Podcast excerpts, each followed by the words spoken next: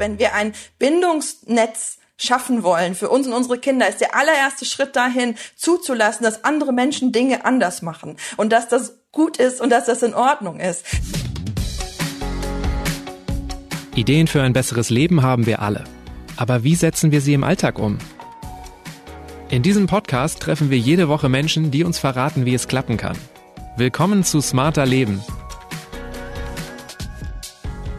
Ich bin Lenne Kafka und diesmal spreche ich mit Nora Imlau darüber, wie wir für unsere Kinder ein gutes Bindungsnetz bauen. Hallo, mein Name ist Nora Imlau, ich bin Journalistin und Fachautorin für Familienthemen, selbst Mutter von vier Kindern und habe gerade ein neues Sachbuch über die Bedeutung außerfamiliärer Bindungen geschrieben. Ich hatte gerade zwei Monate Elternzeit und natürlich habe ich ziemlich viele Kinderbücher vorgelesen. Und da wird es mit der Kinderbetreuung oft ziemlich einfach. Wenn die Eltern keine Zeit haben, kommt Oma mit der Schürze vorbei und kocht oder backt was. Und hat ein Kind Angst vor der Kita, findet es auf der nächsten Seite im Buch ein anderes Kind zum Spielen und alles ist gut. In der Realität läuft das leider so ein bisschen anders. Eltern müssen sich oft erstmal vertrauenswürdige Personen suchen, die sie bei der Kinderbetreuung unterstützen. Kitaplätze sind in einigen Gegenden wirklich rar. Freunde oder Patentanten haben nicht immer Lust, als Babysitterin einzuspringen. Und nur die wenigsten Großeltern wohnen heute noch nebenan und haben den ganzen Tag frei. Viele Omas gehen ja selbst noch arbeiten. Und bis sich ein Kind an eine neue Bezugsperson gewöhnt hat, braucht es einfach Zeit und ein paar Dinge, die es zu beachten gibt. Worauf es ankommt, wenn wir so ein Betreuungsnetz knüpfen, beschreibt Nora in ihrem neuesten Ratgeber in guten Händen, der übrigens ihr vierter Spiegel-Bestseller ist. In dieser Folge erklärt sie, warum es sich lohnt, wenn Eltern lernen, loszulassen und zu vertrauen, aber auch welches Wissen hilft, um einen Ort zu finden, an dem sich unsere Kinder wirklich wohlfühlen. Nora, du hältst das Großziehen von Kindern für eine Gemeinschaftsaufgabe und aktuell taucht in ziemlich vielen Erziehungsratgebern ja auch diese Weisheit auf, es braucht ein Dorf, um ein Kind großzuziehen. Aber warum ist denn so ein Netz aus vertrauten Menschen, die sich in die Betreuung einbringen, so wichtig? Aus zwei Gründen. Einerseits ist es für Kinder total wichtig, unterschiedliche Entwicklungsimpulse zu geben. Das heißt, unsere Kinder brauchen uns als Eltern oder als primäre Bezugsperson, wie das Fachwort wäre. Das heißt, wir müssen sozusagen für unsere Kinder ein sicherer Hafen sein. Und es ist wichtig, dass wir natürlich unsere Kinder ganz stark prägen mit dem, wie wir sind, was uns wichtig ist, was unsere Werte ausmacht und so weiter. Aber wir sind eben immer nur ein kleiner Teil der Welt. Ne? Wir sind unsere eigene Persönlichkeit, aber wir können nicht repräsentieren, was es noch alles so gibt. Das heißt, Kinder brauchen brauchen einen sicheren Hafen, brauchen aber auch Menschen, die ihnen zeigen, es gibt noch viel mehr da draußen und du darfst deine Eltern auch mal sozusagen zurücklassen und eigene Wege gehen und du bist dann trotzdem nicht allein.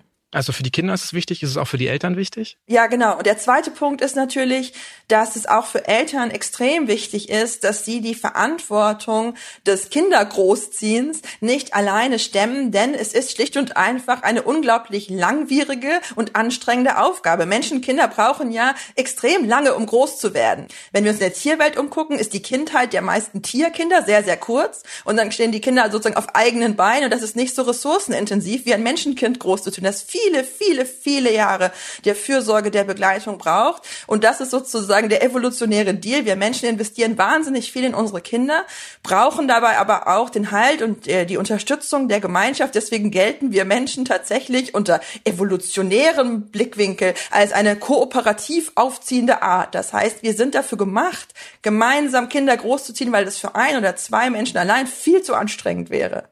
Jetzt hast du ja schon von primären Bezugspersonen gesprochen. Braucht denn ein Kind immer zuerst die Bindung zu den Eltern oder braucht es überhaupt nur eine Bindung zu irgendeinem Menschen, bevor wir es in so ein Dorf lassen können? Nee, also tatsächlich ist es so, dass wir aus der Bindungsforschung wissen, dass es für ein Kind wichtig ist, mindestens eine sichere, verlässliche Bezugsperson zu haben, und zwar von Geburt an. In den allermeisten Fällen sind das die leiblichen Eltern, ist das im Zweifelsfall auch die leibliche Mutter, wenn beispielsweise kein Partner im Bild ist, was es ja auch äh, gibt. Aber gleichzeitig ist diese Frage der ersten Bindung keine Frage der Biologie, sondern eine Frage des Kümmerns. Das heißt, wenn beispielsweise ein Baby zur Welt kommt und die leibliche Mutter oder die leiblichen Eltern nicht in der Lage sind, sich um dieses Kind zu kümmern und es kommt sofort eine andere Person rein, die mit dem Kind nicht leiblich verwandt ist, reagiert auf seine Signale, erfüllt seine Bedürfnisse, dann wird diese Person zur primären Bindungsperson des Kindes. Das heißt, es gibt durchaus Beispiele, wo nicht verwandte Menschen von Geburt an eine solche Rolle einnehmen, aber es ist für das Kind wichtig, dass da eine, mindestens eine stabile, verlässliche Bezugsperson ist, die von Anfang an für es Sorge trägt.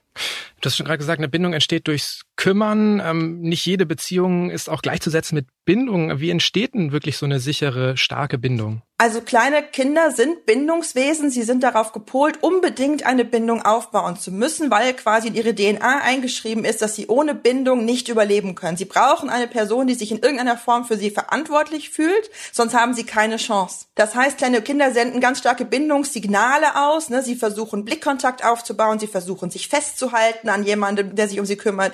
Sie versuchen zu rufen, zu weinen und sie binden sich auch wirklich an jede Person, die sich in irgendeiner Form um sie kümmert. Das heißt nicht, dass diese Person unbedingt wahnsinnig liebevoll sein muss. Wichtig ist, nicht jede Bindung ist eine sichere Bindung. Wenn ein kleines Kind auf eine Person trifft, die sich um es kümmert, aber in einer sehr unberechenbaren Art und Weise. Manchmal ist diese Person freundlich, im nächsten Moment ist sie wütend, manchmal ist sie zugewandt, manchmal ignoriert sie das Kind. Dann wird sich das Kind trotzdem an diese Person binden, aber es wird eine unsichere Bindung ausbilden. Es wird merken, in dieser Bindung kann ich mich nicht fallen lassen und bin sicher, sondern hier muss ich immer auch auf der Hut sein. Eine sichere Bindung entsteht, wenn ein neugeborenes Kind auf eine feinfühlige und verlässliche Bindungsperson trifft, eine Person, die seine Signale versucht zu verstehen und die kontinuierlich und konsistent zugewandt und liebevoll reagiert. Und da geht es nicht um irgendwelche Perfektionsstandards. Ne? Jeder ist mal genervt, jeder ist mal irgendwie unleidig, weil er zu wenig geschlafen hat. Aber wenn grundsätzlich ein kleines Kind die Erfahrung macht, da ist jemand, der ist verlässlich und feinfühlig für mich da, dann entsteht eine sichere Bindung zu dieser Person. Ja, du schreibst ja auch, ne, eine sichere Bindung sei kein Hexenwerk, aber andererseits auch, dass laut aktuellen Studien nur 55 bis 60 Prozent aller Ein- und Zweijährigen sicher gebunden sind. Wie kann denn das sein? Es ist einfach so, dass eine sichere Bindung aufzubauen kein Hexenwerk ist, aber es ist deutlich schwerer, wenn ich selbst als Kind keine sichere Bindung mitbekommen habe. Wir Menschen sind darauf geprägt, oft Bindungsmuster weiterzugeben, die wir selbst erfahren haben. Ne? Und in einer Kultur, wo ein gewisser Umgang mit Kindern von Generation zu Generation zu Generation weitergegeben wird, kann das eine sehr gute Sache sein. Ne? Kinder lernen von ihren Eltern, wie sichere Bindung geht. Die haben es von ihren Eltern gelernt, die haben es von ihren Eltern gelernt.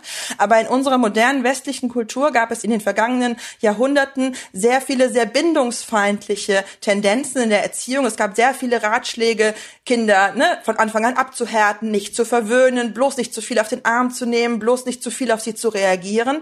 Und diese Erziehungstipps haben Spuren hinterlassen, haben jede Menge unsicher gebundene Erwachsene hervorgebracht, die jetzt wiederum große Schwierigkeiten haben, mit ihrem Kind dieses Bindungsmuster zu verändern. Und das heißt, dass es eben auch heute leider viele Eltern gibt, die ihre Kinder lieben, das ist nicht der Punkt, aber die sich nicht trauen oder die nicht in der Lage sind, feinfühlig und konsequent zugewandt auf ihre Kinder zu reagieren, die von Anfang an das Gefühl haben, sie müssten ihr Kind auch mal schreien lassen, sie müssten ihr Kind auch mal ignorieren und das ist für den Bindungsaufbau einfach Gift. Okay, halten wir vielleicht schon mal fest. Es ist wichtig, dass ein kleines Kind eine sichere Bindung zumindest einer Bezugsperson hat. Es müssen aber nicht zwingend die Eltern sein und es gibt auch Eltern, die sich vielleicht damit schwer tun, so eine Bindung aufzubauen. Aber jetzt sieht ja die Lebensrealität vieler Eltern einfach so aus, dass sie auf Unterstützung bei der Betreuung nicht verzichten können. Und so ein Dorf, so ein soziales Netz, das haben Eltern halt meist nicht automatisch. Ne? Nicht bei allen wohnt die Oma nebenan und hat dann auch noch Zeit und Lust, die Enkelkinder zu betreuen. Wie bauen wir denn so ein Netz auf, wenn wir im Grunde bei Null anfangen? Und ja, und wie finden wir dafür dann auch vertrauenswürdige Personen? Also tatsächlich ist es so, dass über die steigende Mobilität, die in unserer modernen Gesellschaft eben auch beruflich oft erwartet wird, immer mehr Familien weiter weg wohnen von Angehörigen. Gleichzeitig wohnen immer noch über die Hälfte aller Deutschen nicht mehr als 60 Kilometer weg von den eigenen Eltern und Schwiegereltern. Und trotzdem kann es schwer sein, da alltägliche Unterstützung zu bekommen, weil sich natürlich auch das Rollenbild beispielsweise von Großeltern verändert hat. Es ist nicht mehr für alle Großeltern selbstverständlich, ihre freie Zeit in die Enkel stecken zu wollen. Viele sagen auch, ich habe jetzt so viel Care-Arbeit geleistet in meinem Leben, ich will mich jetzt erstmal selbst verwirklichen, ich will viel reisen. Also da gibt es neue Generationenkonflikte, die teilweise auch aufbrechen. Und auch dieses Thema, ich habe zwar Eltern oder Schwiegereltern um die Ecke, aber ich bin mir wirklich nicht sicher, ob ich denen mein Kind anvertrauen will, ist was, was immer stärker hochkommt, weil Eltern natürlich heute sehr bewusst entscheiden, wie sie mit ihren Kindern umgehen wollen, oft sehr hohe Ansprüche haben auch ähm, an den Umgang mit ihren Kindern. Das soll alles bindungsorientiert, das soll alles sehr zugewandt sein. Niemand soll schimpfen, niemand soll loben, niemand soll erpressen, ja.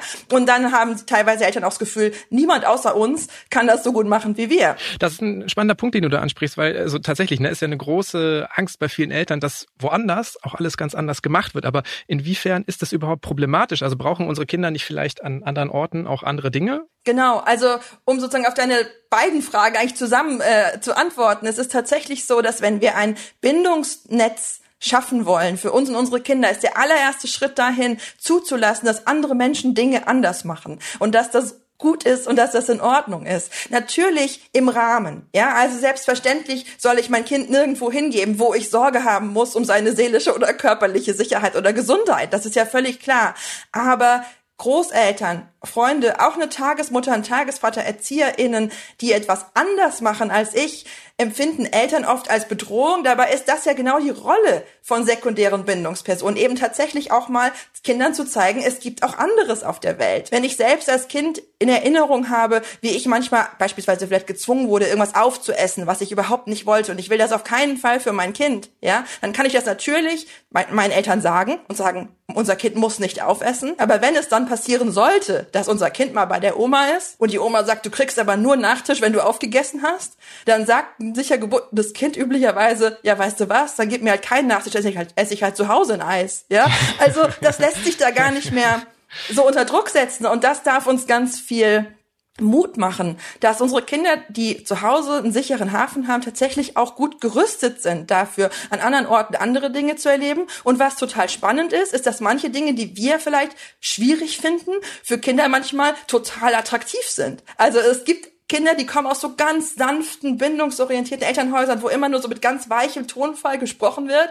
Und dann haben die einen Großelternteil oder einen Onkel oder irgendjemanden, der eher so ein bisschen tougherer, kernigerer Typ ist, ganz klare Ansagen, so wird's gemacht. Und es gibt Kinder, die das finden das total toll. Ja, also die genießen das total, mal an so einem Ort zu sein, wo alles so einfach ganz straight läuft. Ja, und das erfüllt dann auch ein eigenes Bedürfnis. Mhm, es hat auch einen tatsächlichen Mehrwert, wenn wir einfach verschiedene Menschen in unser Bindungsnetz aufnehmen. Ja. Wie ist denn das eigentlich bei euch? Also worauf achtest du, wenn du nach neuen Bindungspersonen suchst, nach neuen Menschen, die deine Kinder betreuen sollen? Für mich ist es tatsächlich wichtig, dass ich mit Menschen einmal vorher spreche, ohne dass meine Kinder dabei sind. Und ich klopfe da wirklich so ein bisschen die gemeinsame Wertebasis ab. Das heißt, bevor ich irgendwie frage, was für ein Essen gibt's bei euch, ne, oder was sind eure Spielsachen oder so, äh, interessiert mich wirklich, was ist euer Bild vom Kind? Ja, und dann frage ich manchmal auch ganz konkrete Situationen ab und sage, was würde denn hier jetzt passieren, wenn mein Kind beispielsweise sich weigern würde zu schlafen? Oder wenn mein Kind ein anderes Kind hauen würde? Ne? Und das ist oft sehr aufschlussreich, weil wenn dann jemand sagt, ja, dann muss es alleine in einem anderen Raum sitzen. Das geht ja nicht. Ja, oder nee, also nicht schlafen, dann äh, lasse ich da liegen. Irgendwann schlafen sie alle, so ungefähr. Dann offenbart das natürlich ein sehr altmodisches Kinderbild, wo Kinder einfach zum Gehorchen gebracht werden müssen um jeden Preis. Und das wäre für mich keine Bezugsperson, der ich mein Kind anvertrauen wollen würde. Wenn aber jemand sagt, na ja, wenn ein Kind nicht schläft, dann hat es ja seinen Grund, dann müssen wir gucken, was ihm fehlt. Ne? Vielleicht braucht es dann was anderes. Und wenn ein Kind was nicht essen will, dann hat es darauf keinen Appetit, das muss ich respektieren, das ist ja sein Körper, ja? Dann merke ich, oh, okay, hier haben wir eine gemeinsame Basis und darauf kann alles andere dann aufbauen.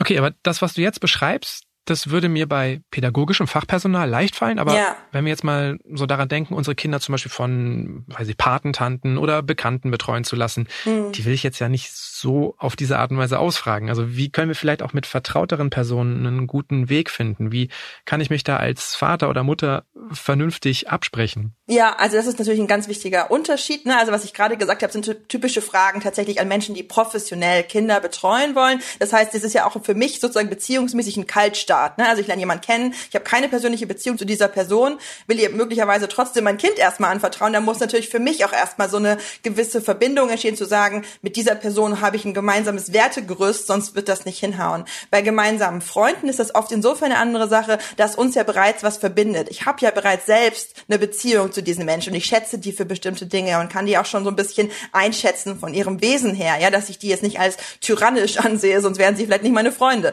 Trotzdem ist es natürlich was anderes, wenn ich dieser Person dann mein Kind anvertrauen will. Und da ist es dann aber eher so, dass meine Erfahrung ist, dass gerade Menschen, die vielleicht selbst zum Beispiel keine Kinder haben, oft einfach auch froh sind um klare Instruktionen. Also wenn ich als Mutter also wirklich hingehe und sage, ich würde mich total freuen, wenn du Lust hättest, mal auf meine Tochter oder auf meinen Sohn aufzupassen, der ist jetzt gerade so und so alt, braucht folgende Dinge, wenn diese oder jene Situation auftritt, machen wir das und das, ne, damit die einfach auch schon mal so ein bisschen ein Grundgerüst dann bekommen, weil viele, gerade Freunde, die wollen es gut und richtig machen und sind einfach oft wahnsinnig unsicher. Ne? Also gerade wenn ich noch nie ein Kind hatte, weiß ich nicht, was kann man einem Zweijährigen denn so zutrauen und wo muss man dem noch helfen und keine Ahnung, was kann denn so ein Zweijähriger, ne? Und dann ist immer mein wichtigster Satz aber auch, den Menschen diese Freiheit mitzugeben und zu sagen, aber wisst ihr was? Ihr müsst auch nicht alles kopieren, was wir tun, ja? Baut eure eigene Beziehung zu unserem Kind auf. Alles, was sich für euch gut und stimmig anfühlt und was ihr auch selber als Kinder gut gefunden hättet, das dürft ihr mit meinem Kind auch machen, sozusagen. Ne? Also, um denen dann auch die Freiheit zu geben, weil ich habe das ganz oft erlebt. Also, wir haben so einen kinderlosen Freund, der relativ oft sich um unsere Kinder kümmert und der wirklich am Anfang dabei sehr verkrampft war, weil er so Angst hatte, was falsch zu machen. Und dem einfach zu sagen, du, du bist unser Freund, wir kennen dich, wir schätzen dich, wir vertrauen dir, du wirst das gut machen. Und wenn was anders ist als bei uns, ist das cool. Und wenn du total unsicher bist, ruf uns an. ja. Ähm, das war eine, eine ganz wichtige Botschaft, weil er sich dann auch wirklich getraut hat, eine eigene Beziehung aufzubauen und nicht einfach nur zu versuchen, uns zu imitieren. Ne? So ein Bindungsaufbau, der benötigt ja halt einfach Zeit. Und die habe ich jetzt genau mit Bekannten und Verwandten. Die kann ich dann erstmal im Wohnzimmer ein bisschen mit den Kindern allein lassen. Dann höre ich mit einem Ohr hin und räume vielleicht die Wohnung auf. Oder ich gehe mal in die Küche, koche eine halbe Stunde was und ne, steigere das so langsam. In der Kita kann ich das nicht. Da wird ein bestimmter Zeitraum eingeplant. Hier in der Gegend sind meistens irgendwie so vier Wochen. Was können wir denn als Eltern dafür tun, dass nicht automatisch durch diesen zeitlichen Rahmen so ein Druck entsteht? Zunächst einmal ist es wichtig, dass wir uns als Eltern mit den pädagogischen Fachkräften, die die Eingewöhnung mit uns machen, gemeinsam auf einen Plan verständigt haben. Dass wir also nicht am ersten Eingewöhnungstag dahin stolpern und gucken, was die uns sagen, sondern dass wir vorher ein Gespräch vereinbart haben, wo wir sagen, nach welchem Modell gewöhnen sie ein? Was machen wir, wenn unser Kind längere Zeit braucht? Woran erkennen wir denn, dass das Kind reif ist für eine erste Trennung? Was tun wir, wenn ein Kind bei einer Trennung weint? Ne, dass man wirklich einen Plan gemeinsam bespricht und da finde ich es immer auch gut, wenn wir als Eltern auch so ein paar Basisinformationen selber selber haben. Und dann ist es wichtig, dass uns Eltern diese ersten Tage in der Kita, wo noch kein Trennungsversuch stattfindet, diese Basistage, wo wir sozusagen mit unserem Kind gemeinsam im Gruppenraum sind, das sind Tage, wo es auch ganz wichtig ist, dass wir selber Vertrauen bekommen zu den Menschen, die unsere Kinder betreuen sollen, dass wir denen mit offenem Herzen begegnen, damit auch unser Kind spüren kann und wahrnehmen kann, Mama und Papa halten das hier für eine gute Idee. Ja, denn Kinder sind unglaublich empfänglich für feine Signale und wenn wir da selber drin sitzen und so ganz argwöhnisch gucken und so innerlich immer denken, ah, die können das eh nicht so gut wie ich, ja, dann ist das für unser Kind wahnsinnig schwer Vertrauen zu fassen, weil unsere Kinder Vertrauen fassen, indem sie uns ins Gesicht schauen. Und dann ist es wichtig wirklich zu gucken, dass man die Eingewöhnung nicht künstlich beschleunigt und sich auch noch mal klar zu machen, welche Rolle dieser sogenannte erste Trennungsversuch, vor dem alle so ein bisschen auch Angst haben, bei einer Eingewöhnung spielt. Da geht es eben nicht darum, dass ein Kind da durch muss und im Zweifelsfall schreit es halt eine halbe Stunde, sondern ein erster Trennungsversuch ist eine ganz kurze Intervention, die im Prinzip als Bindungstest funktioniert. Das heißt, wenn ein Kind beispielsweise weint, weil die Mama oder der Papa geht und sich dann von der neuen Bezugserzieherin oder dem neuen Bezugserzieher beruhigen lässt, dann ist das ein Signal, okay, hier hat schon ein gewisser Bindungsaufbau stattgefunden, das Kind lässt sich trösten und beruhigen, darauf können wir aufbauen. Und es ist wichtig, sich klar dass auch wenn ich als Mutter oder Vater nicht mehr in der Einrichtung dabei bin, ist die Eingewöhnung nicht automatisch abgeschlossen, sondern man geht aus Sicht der Bindungsforschung davon aus, dass Kinder sich drei Monate eingewöhnen müssen in der neuen Einrichtung, selbst wenn vielleicht zwei Monate davon ohne Elternanwesenheit passieren. Also da passiert immer noch Bindungsaufbau. Da müssen sich immer noch die neuen Bezugspersonen besonders um dieses Kind bemühen, besonders feinfühlig auf seine Signale achten, damit es wirklich gut ankommen kann. Und es gibt unterschiedliche Untersuchungen, die belegt haben, dass wenn man diese Zeit investiert in den Bindungsaufbau, dass die Kinder dann die gesamte Kita-Zeit über seltener krank sind, weniger Stress haben und lieber hingehen, als wenn man in diesen ersten Wochen schludert. Oft haben halt Eltern nicht so richtig die Wahl, beziehungsweise keine Betreuungsplätze, die sie alternativ wahrnehmen könnten. Ne? Wie gehen wir denn dann damit am besten um, wenn wir jetzt zum Beispiel einfach merken, oh, das hier ist eigentlich alles viel zu schnell für mein Kind oder vielleicht auch irgendwie passt das hier für mein Kind nicht so richtig, obwohl sich alle wirklich Mühe geben. Hm. Das ist total schwierig und es gibt da, glaube ich, keine ganz einfachen Antworten. Viele Eltern haben einen großen Betreuungsdruck, das heißt, sie brauchen, dass das funktioniert und trotzdem gibt es immer wieder solche Mismatches, ne, wo sozusagen das, was das Kind braucht oder was die Familie braucht, nicht zu dem passt, was die Eingewöhnung bieten kann. Ich halte es immer für eine gute Idee, da wirklich nochmal in ein Gespräch zu gehen. Und wenn ein Kind, und das gibt es auch, in der Kita, obwohl eigentlich alle sich toll bemühen, nicht ankommt, kann das auch daran liegen, dass dieses Kind von seiner Persönlichkeit, von seinem Wesen für dieses Setting einfach nicht gemacht ist. Und das ist eine total harte Wahrheit dann als Eltern, die man dann akzeptieren muss, zu sagen, wir haben eine super Kita, ja, und unser Kind müsste sich hier total wohlfühlen, tut es aber nicht. Und da dann tatsächlich auch reinzugehen und einerseits im Gespräch äh, mit dem pädagogischen Fachpersonal zu überlegen, was könnten wir noch machen, um es dem Kind vielleicht leichter zu machen, aber vielleicht auch anzuerkennen, das wird hier nichts. Lass uns nochmal neu denken, ob vielleicht zum Beispiel eine kleine Tagespflegeeinrichtung für dieses sehr sensible oder sehr schüchterne Kind doch der bessere Ort wäre. Das kostet unglaublich viel Kraft. Und gleichzeitig haben viele Eltern die Erfahrung gemacht, dass es tatsächlich ein langer, schwerer Weg ist, gegen die Persönlichkeit des Kindes ein Betreuungssetting durchzupushen und wie leicht es werden kann, wenn man tatsächlich einen Ort findet, wo das Kind sich wohlfühlt und gut ankommen kann. Damit benennst du jetzt ja auch nochmal einen neuen Aspekt. Also wir haben ja viel über Personen gesprochen, die unsere Kinder betreuen, aber es gibt ja auch verschiedene Orte. Es gibt genau. riesige Kitas, mittelgroße oder kleine Kitas, es gibt Tageseltern, es gibt Verwandte, außerfamiliäre Bezugspersonen. Das Problem ist halt oft in Großstädten vor allem, in Ballungszentren, dass man sich wahnsinnig früh drum kümmern muss. Also hier in Hamburg zum Beispiel in manchen Gegenden muss man sich vor der Geburt schon bemühen, um überhaupt die Chance auf einen Platz in der Wunschkita zu bekommen. Bei uns war das auch so. Bei der Anmeldung wussten wir weder Namen noch Geschlecht. Und klar, wir haben uns gefreut, als wir den Platz bekommen haben, aber wir kannten ja unser Kind noch gar nicht. Also worauf würdest du achten, um so gut wie möglich wenigstens dafür zu sorgen, einen passenden Ort zu finden? Also das ist tatsächlich eine ganz schwierige Situation. Ich finde das für Eltern auch sozusagen von ihrem eigenen Bindungsaufbau her unglaublich schwierig, dass wir sozusagen überlegen müssen, in welche Hände können wir unser Kind geben, bevor wir unser Kind selber das erste Mal in den Händen halten. Also psychologisch ist das total verrückt. Ne? Eigentlich wäre es viel natürlicher zu sagen, erstmal lerne ich mein Kind kennen und dann ja. baue ich eine Bindung auf und dann überlege ich mir im nächsten Schritt, wer vielleicht noch Teil dieses Bindungsnetzes sein könnte. Aber so ist die Lebenswirklichkeit gerade in vielen Städten eben nicht. Ganz grundsätzlich würde würde ich Eltern immer dazu raten, wenn sie sozusagen sich auf Wartelisten setzen lassen, vielleicht auch gerade vor der Geburt, wirklich darauf zu schauen, eher eine Einrichtung zu finden mit einem sogenannten geschlossenen oder teiloffenen Konzept. Das heißt, es gibt sozusagen Kitas, die haben unterschiedliche Konzepte und offenes Konzept heißt, alle Gruppen mischen sich, die Kinder können frei entscheiden, in welche Räume sie gehen, welche Aktivitäten sie wählen. Teiloffene Konzepte haben praktisch gemischte Zeiten und Zeiten, wo jedes Kind in seinem Gruppenraum ist. Und geschlossenes Konzept heißt, jedes Kind hat seine Gruppe, seinen Raum und dort hält es sich auf. Ähm, und für viele Eltern klingt das erstmal total attraktiv mit diesem offenen Konzept. Offen, das klingt nach Freiheit. Ich will, dass mein Kind frei groß wird. Es soll selber wählen können, was es machen will. Das klingt total toll.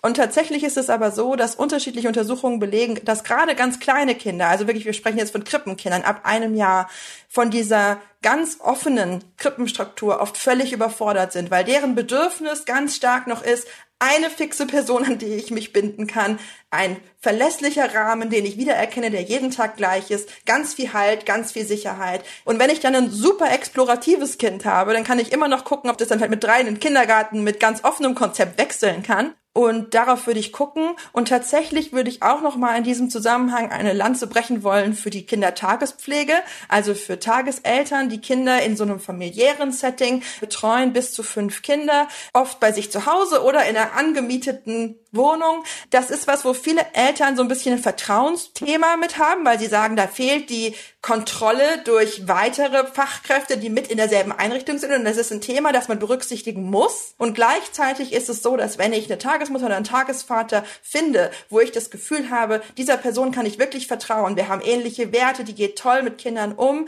dann kann das eine unglaubliche Erleichterung sein, auch für kleine Kinder, an einem Ort betreut zu werden, der sich fast mehr anfühlt wie eine zweite Familie, als wie eine große Einrichtung mit 40, 50, 60 oder noch mehr Kindern, wo die Bezugspersonen häufiger wechseln, wo ich immer wieder in neue Räume muss, wo einfach deutlich mehr Anpassungsleistung von mir verlangt wird.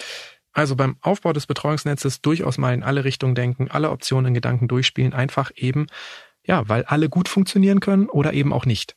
Über eine Sache haben wir noch gar nicht gesprochen, und zwar über Babysitterinnen und Babysitter. Und ihr habt euren Babysittern tatsächlich eine Eingewöhnungsphase bezahlt. Ich glaube, das machen gar nicht mal so viele Familien. Warum war es euch das trotzdem wert? Weil beim Babysitten es ja wirklich darum geht, dass man einem Menschen im eigenen Zuhause seine Kinder anvertraut, um dann selber auch ein Stück weit wieder persönliche Freiheit auch genießen zu können. Und das war uns sehr wichtig und gleichzeitig war uns klar, im Prinzip ist das nichts anderes als eine Eingewöhnung in der Kita oder Tagespflege. Da geht es darum, dass eine Person, die unseren Kindern bisher fremd war, für sie vertraut wird und dass sie sich bei ihr sicher fühlen sollen. Das war uns also klar, wir brauchen einen Bindungsaufbau. Und natürlich kann eine Babysitterin oder ein Babysitter nicht unbezahlt bezahlt, viele Nachmittage bei uns zu Hause auf dem Wohnzimmerboden sitzen und mit unseren Kindern spielen, bis sie sich sicher fühlen und geborgen. Aber es war für uns klar, in so eine gute Bindungsbeziehung zu investieren, also auch eine Eingewöhnungszeit zu bezahlen, zahlt sich für uns über Jahre aus. Ne? Dann genau das, was wir wissen über Kita-Kinder, dass die eben sich wohler fühlen und seltener krank werden, wenn sie gut eingewöhnt werden, gilt natürlich auch für Kinder, die beispielsweise von der Nanny betreut werden oder von einem Babysitter. Bindungsaufbau zahlt sich immer aus. Und dann war es eben auch so, dass am ersten Abend Abend, wo wir unsere Babysitter dann allein gelassen haben mit den Kindern und selber irgendwie essen gegangen sind oder ins Kino, wir tatsächlich auch nicht diese Anspannung hatten, wie wird das jetzt, kommt jetzt gleich der Anruf, ja, sondern wirklich voller Vertrauen sein konnten, dass da jetzt unsere Kinder in guten Händen sind. Für mich hat sich das total gelohnt. Würdest du davon abraten, ähm, so Babysitter sich zu leisten, ohne so eine Eingewöhnungsphase zu machen? Also das kommt ein bisschen auf das Alter der Kinder an und es kommt darauf an, woher ich auch diese Babysitter kenne. Ich habe vor kurzem mit einer Dame vom Kinderschutzbund ein sehr ausführliches Gespräch geführt, die sagte, sie findet das wirklich immer wieder erschreckend, wie viele Eltern, die sich dann einfach mal wieder einen Abend frei wünschen, einfach irgendeine Person, die sie über eBay Kleinanzeigen gefunden haben, allein mit ihren Kindern lassen weil sie einen Babysitter gesucht haben und sie kennen diese Person nicht, sie wissen nichts über diese Person und sie sind dann auf einmal einfach weg. Ja, und man weiß nicht, wer ist das. Insofern, ohne da jetzt Ängste schüren zu wollen, finde ich schon auch, dass so eine Eingewöhnungszeit auch für mich sozusagen eine vertrauensbildende Maßnahme ist. Wer kommt da, wer kümmert sich um mein Kind? Und gleichzeitig, ich will nichts pauschalisieren. Heißt ja letztendlich dann aber auch, dass im Grunde einkommensschwächere Familien vor allem auf den Freundeskreis und Verwandte hoffen müssen, ne? Das ist eine ganz große Ungerechtigkeit, die sich in vielen Bereichen unserer Gesellschaft abbildet, auch in Sachen Bindungsnetz. Je mehr Ressourcen ich habe, je mehr Privilegien ich habe, desto mehr kann ich mir so ein maßgeschneidertes Bindungsnetz bauen, das zu mir und meinen Bedürfnissen passt und sich mit den Jahren wandelt. Und je weniger Privilegien und je weniger Ressourcen ich habe, desto schwerer ist das. Und wir wissen das, dass Alleinerziehende beispielsweise oder Menschen mit wenig Einkommen ein stark erhöhtes Risiko haben, an Burnout, ne, Erschöpfungsdepressionen zu erkranken, weil sie eben oft nicht die Entlastung bekommen, die sie bräuchten. Und das ist ein ganz großes gesellschaftliches Problem. Und gleichzeitig möchte ich auch Menschen mit wenig Geld und vielleicht auch in anderer Hinsicht wenig Privilegien ermutigen zu schauen, wo könnten wir so ein Bindungsnetz herbekommen. Es gibt tatsächlich in vielen Städten und Gemeinden, beispielsweise übers Jugendamt oder über Familienbildungsstätten oder über Mehrgenerationenhäuser, auch Angebote, wo unentgeltlich Menschen, die Zeit und Ressourcen haben, in Familien kommen, mit Familien mal zum Spielplatz gehen, äh, auf Kinder aufpassen wollen. Und manchmal ist es wirklich so, dass dann auch so eine große Scham damit verbunden ist, diese Hilfe, diese Unterstützung einzufordern oder sich zu wünschen. Also dass viele Eltern, gerade auch Eltern, die wenig privilegiert leben, haben oft das Gefühl, sie dürfen auf keinen Fall Schwäche zeigen oder anderen sozusagen auf der Tasche liegen, sondern sie müssen alles alleine schaffen. Und dann finde ich das so wichtig, sich klarzumachen, die allermeisten Menschen, die sehr ressourcenstark sind, kaufen sich ganz viel Unterstützung Unterstützung ein, ja, von der Haushaltshilfe über Babysitter, über eine gute Kita. Warum sollten Menschen, die weniger finanzielle Ressourcen haben, alles alleine schaffen müssen. Die haben genauso ein Anrecht darauf, auf Unterstützung zurückzugreifen. Und ein Teil eines Bindungsnetzes kann eben auch eine Familienhilfe sein, die mal kommt und mit meinen Kindern spielt. Und das sollte nicht mit Scham und Schuldgefühlen besetzt sein, sondern einfach ein Teil von Normalität, dass wir alle Menschen brauchen, die uns manchmal unter die Arme greifen. Du hast im Laufe des Gesprächs gesagt, es ist wichtig, wenn sich Eltern so ein bisschen Vorwissen aneignen, was Bindung bedeutet und ja, worauf es dabei ankommt. Mein Eindruck ist aber manchmal schon, dass einige Eltern, die so ziemlich viel lesen, dadurch auch ja verunsicherter werden und den Betreuungskräften oder auch vielleicht sogar sich selbst weniger vertrauen. Also kann das sein? Wie ist da dein Eindruck? Doch, das kommt definitiv vor. Ich glaube, es kommt ein bisschen immer darauf an, wo man liest und was man liest. Ne? Ähm, aber es ist tatsächlich so, es reicht, wenn Eltern gut genug sind. Also dieses Good Enough Parenting, das ist so eine absolute Schlüsselphrase in der Bindungsforschung, die sich immer und immer wieder bewährt hat. Also wenn wir über diesen Bindungsaufbau sprechen, ne, sichere Bindung, wie entsteht eine sichere Bindung, da gehen wir davon aus, wenn so gut die Hälfte aller Bindungssignale von Kindern feinfühlig beantwortet worden sind, dann reicht das für den Aufbau einer sicheren Bindung. Es braucht keine 100 Prozent. Und das gilt sowohl für Eltern als auch für familienergänzende Betreuung. Eine Kita muss nicht perfekt sein, um für ein Kind gut zu sein. Großeltern müssen nicht unseren Höchststandards genügen, um wertvolle und kostbare Bindungspersonen für unsere Kinder zu sein. Wir dürfen wirklich die Latte da auch ein bisschen tiefer legen und sagen, solange unsere Kinder grundsätzlich gut behandelt werden, wirklich auf so einer ganz basalen Ebene, die werden nicht gewalttätig behandelt, die werden nicht angeschrien, herabgewürdigt, sondern die werden grundsätzlich mit Freundlichkeit und Liebe betreut, dann können unsere Kinder das auch wegstecken. Für mich sind das ja immer wieder erleichternde Erkenntnisse. Gut gebundene Kinder sind resiliente Kinder und niemand muss perfekt sein, auch nicht Eltern. Aber trotzdem sollten wir uns halt eben doch immer wieder bestimmtes Wissen aneignen. Jede Betreuungsart kann sinnvoll sein, aber es hängt vom Ort ab und den Menschen, die dort verfügbar sind und auch von der Lebensphase, in der wir uns als Familie befinden. Wie wir uns von diesen Gratwanderungen nicht verunsichern lassen und passende Lösungen finden, erklärt Nora Imlau in ihrem Buch In guten Händen, wie wir ein starkes Bindungsnetz für unsere Kinder knüpfen. Der Link steht wie immer in den Shownotes dieser Episode. Und wenn Ihnen dieser Podcast gefällt, geben Sie uns gerne eine Bewertung bei Spotify oder Apple Podcasts. Dort können Sie Smarter Leben auch kostenlos abonnieren. Über Feedback oder Themenvorschläge freuen wir uns jederzeit. Einfach eine Mail schreiben an smarterleben.spiegel.de oder auch als Text- oder Sprachnachricht per WhatsApp an die 0151 728 29182. Die nächste Episode erscheint am kommenden Samstag auf spiegel.de und überall, wo es Podcasts gibt. Bedanken möchte ich mich bei Marc Glücks und Olaf Häuser für die Unterstützung bei dieser Folge und das war's für heute. Tschüss, bis zum nächsten Mal.